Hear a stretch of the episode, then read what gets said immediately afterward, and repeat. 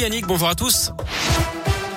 On commence par vos conditions de circulation avec ce ralentissement au passage du tunnel sous Fourvière à Lyon en direction de Marseille à cause d'un accident. Il est conseillé d'éviter le secteur. C'est la seule difficulté hein, dans la région actuellement. À la une, les mesures de restriction vont être assouplies d'ici deux semaines. C'est ce qu'a annoncé hier soir Jean Castex. Ce sera après l'entrée en vigueur du pass vaccinal. Elle est prévue lundi après l'accord aujourd'hui espéré du Conseil constitutionnel. Concrètement, à partir du 2 février, le port du masque ne sera plus obligatoire en extérieur, euh, tout comme le télétravail qui sera simplement recommandé. Deux semaines plus tard, ce sont les discothèques hein, qui pourront rouvrir. Les concerts debout seront à nouveau autorisés. Du côté des écoles, Jean Castex envisage un allègement du protocole au retour des vacances de février, soit pas avant le 7 mars. Des annonces qui interviennent alors que plus de 425 000 nouvelles contaminations ont été enregistrées en 24 heures. C'est d'ailleurs parce que le virus circule encore énormément que toutes les mesures ne sont pas levées dans l'immédiat. Jean Castex a rappelé que le variant Omicron est certes moins dangereux, mais qu'il ne s'agit quand même pas d'une simple grippe. Écoutez le Premier ministre. Au cours d'une année normale, l'épidémie de grippe provoque en moyenne 10 000 hospitalisations sur toute la période de l'hiver.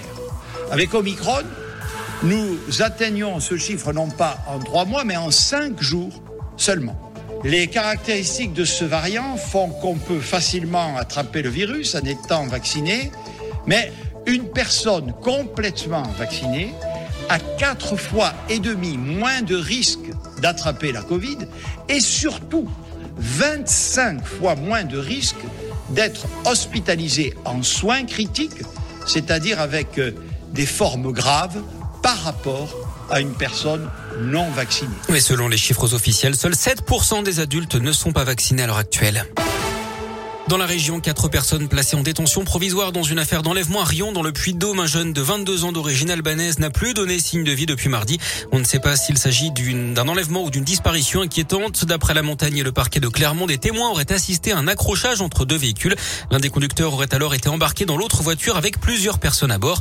Les quatre personnes mises en examen sont également des ressortissants albanais en situation irrégulière. D'après le procureur, il pourrait s'agir d'un enlèvement sur fond de trafic de stupéfiants. Les recherches se poursuivent. L'actu sport, c'est le foot et bien sûr le derby ce soir entre Lyon et l'AS Saint-Etienne, deux clubs qui déçoivent cette saison. Saint-Etienne est dernier avec 5 points de retard. L'OL qui visait le podium en début de saison est seulement 11e. Coup d'envoi de ce choc ce soir à 21h à Dessine.